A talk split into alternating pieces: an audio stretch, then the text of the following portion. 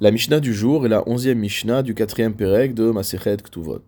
Nous avions vu précédemment dans la Mishnah Vav que l'une des conditions de la Ktuba est que si jamais le père vient à décéder, ses filles, les filles issues du mariage, seront nourries sur les biens que le père a laissés, et ce jusqu'à l'âge de la bagroute, c'est-à-dire jusqu'à l'âge de la puberté, ou alors si jamais elles sont meorasot avant, c'est-à-dire si jamais elles acceptent des kiddushin, si jamais elles rentrent dans une relation de mariage, jusqu'à l'âge du mariage.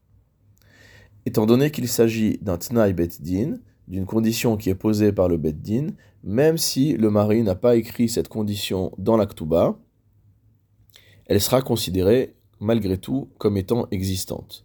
C'est ce que nous dit la Mishnah. Si jamais un homme n'a pas écrit la clause suivante, Benan Nukban Divian Lichiminai, les filles que tu vas avoir de moi. Donc les filles qui seront issues de notre union, écrit le mari à sa femme dans l'Aktuba, ou aurait dû écrire. Yivian Yatvan Beveti, elles auront le droit de résider dans ma maison, ou mitaznan minirsai, et d'être nourries sur mes biens, ad deit nasvan les jusqu'à ce qu'elles soient mariées avec des hommes c'est-à-dire jusqu'à ce qu'elle passe l'étape des kiddushin, des irusin.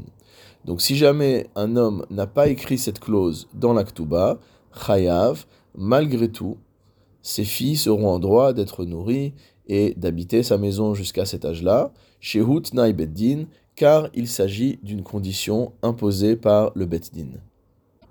Le Barthénora précise que lorsque la clause exprime euh, qu'elles seront nourries et logées jusqu'à l'âge des kiddushin, jusqu'à l'âge du mariage. Ve'imbagru afalpi shelonit arsu, si jamais elles sont arrivées à l'âge de la puberté sans avoir été mariées auparavant, en laem ezonot. Elles n'ont plus le droit à une pension alimentaire.